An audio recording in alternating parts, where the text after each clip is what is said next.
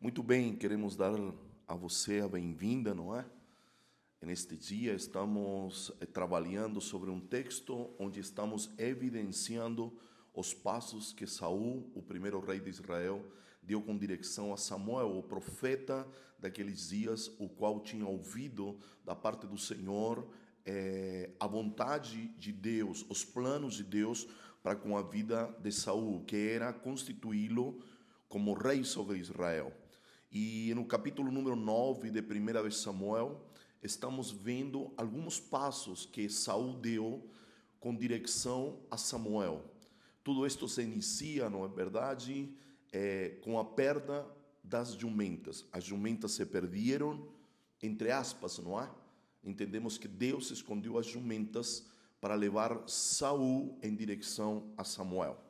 Nesta oportunidade, certo, neste eh, nosso bate-papo, neste podcast, eh, vamos a tratar do versículo número 6, 1 Samuel, eh, capítulo número 9, versículo número 6, diz da seguinte maneira: O servo, contudo, respondeu: Nesta cidade mora, habita, reside um homem de Deus que é muito respeitado. Tudo o que ele diz da parte de Deus acontece. Vamos falar com ele. Talvez ele nos aponte o caminho a seguir. Muito bem, aqui está expresso, certo? Queremos ilustrar com este texto, graficar com este versículo eh, o segundo passo de Saul em direção a Samuel. O primeiro está do versículo 3 ao versículo número 5. Saul se moveu sob baixo um princípio de autoridade. O segundo passo é, é reconhecer e acreditar que Deus é um Deus profético e que se move de maneira profética. O que implica esta declaração? Implica que Deus é um Deus que nos conhece desde antes e planeja a nossa vida desde antes, desde a eternidade passada, não é? Ele disse ao profeta Jeremias: Eu te conheci e te antes que te formasses no ventre da tua mãe. Então Deus nos conheceu antes. O capítulo número 8 de Provérbios nos vai falar deste princípio, o princípio do antes. E como ele nos conheceu antes, o Salmo 139, versículo de número 16, ele vai declarar que ele escreveu todos os nossos dias antes que cada um deles se manifestasse sobre a terra.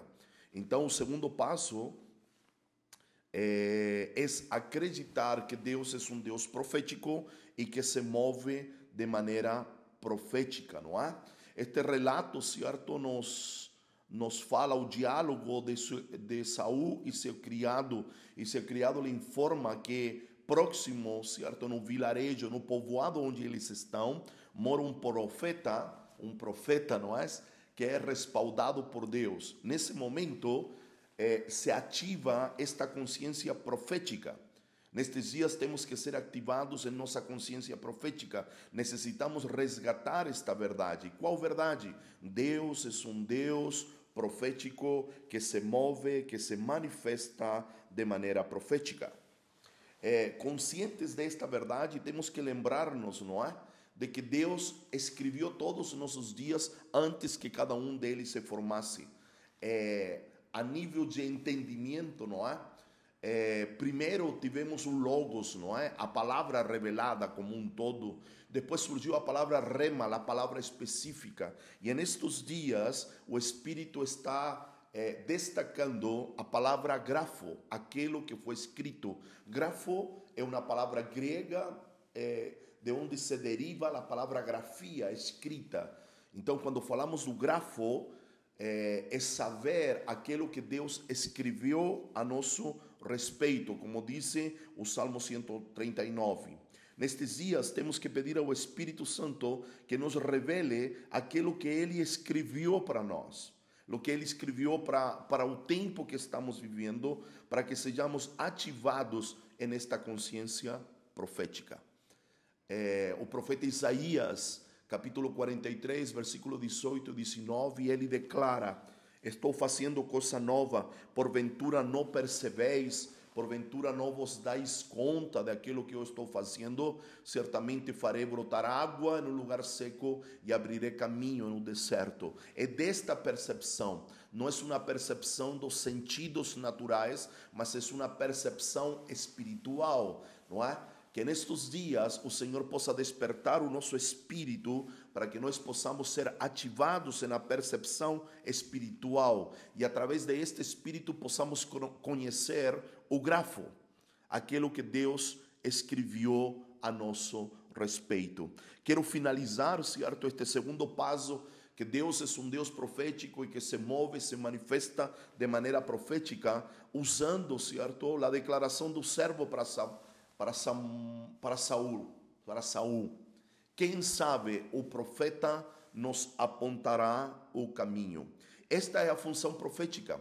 A função profética é ser uma placa sinalizadora, alguém que aponta, não é?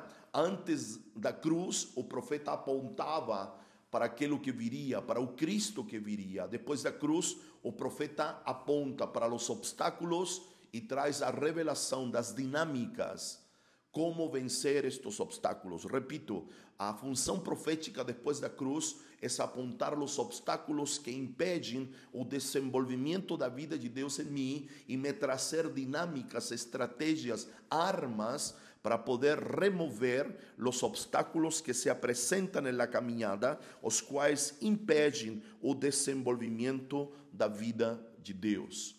O apóstolo Paulo, à igreja de Filipenses, capítulo número 3, ele diz: Eu ainda não cheguei, ainda não alcancei, não é?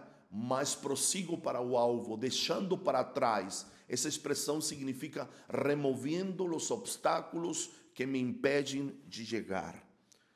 A única maneira de nós poder chegar aonde Deus quer é que nós conheçamos a sua vontade para, os nossos, para as nossas vidas, que transbordemos do pleno conhecimento da sua vontade e através dos cinco ministérios, através do ministério profético, possamos deixar para trás, possamos superar cada obstáculo que surge na nossa carreira, na nossa corrida, que nos impede de chegar. Eu vou terminar, certo, esta palavra nesta, neste dia com o livro de Hebreus, Hebreus capítulo número 12. Eu te convido, eu vou ler para você. Hebreus capítulo número 12, eu estou procurando aqui na minha Bíblia. Vamos ler a Escritura, capítulo número 12. Muito bem, disse, portanto, nós também, pois que estamos rodeados de uma tão grande nuvem de testemunhas, deixemos todo embaraço, todo peso e pecado que nos rodeia e corramos com paciência a carreira que nos é proposta.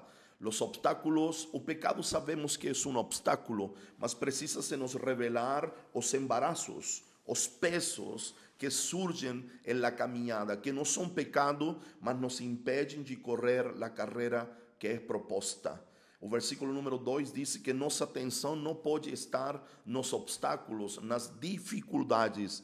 Os nossos olhos precisam estar em Cristo Jesus, olhando para Jesus, o autor e consumador da fé, o qual, pelo gozo que lhe estava proposto, suportou a cruz desprezando a afronta, assentou-se à la destra do trono de Deus. Seus focos estavam em lo que viria depois, não estavam em um obstáculo, não estavam em um problema, não estavam em las circunstâncias, estavam em la recompensa, não é? De chegar em em um galardão, por assim dizer, ele colocou seus olhos em alegria, diz o texto, não é? Eu vou lê-lo, eh, estava pelo gozo que ele estava proposto, suportou a cruz. Driblou a cruz no sentido de superar, de passar por aquilo que ele tinha que passar. Muito bem, oro neste dia para que você seja ativado na percepção espiritual e através do espírito, através desta percepção, você possa ver, você possa entender e você possa viver tudo aquilo que Deus já escreveu para você tudo aquilo que Deus já planejou para vocês. O caminho de boas obras que Ele planejou de antemão. Um forte abraço e nos vemos em um terceiro passo. Passamos pelo primeiro, o segundo e o terceiro. Vai chegar. O terceiro passo, Saul se moveu baixo um princípio de honra, não é? A importância da honra será o terceiro passo que Saul dará em direção a Samuel. Um forte abraço, um bom dia e que esta palavra possa edificar o teu homem interior e a vida de Deus possa crescer em você e possa se manifestar de maneira clara.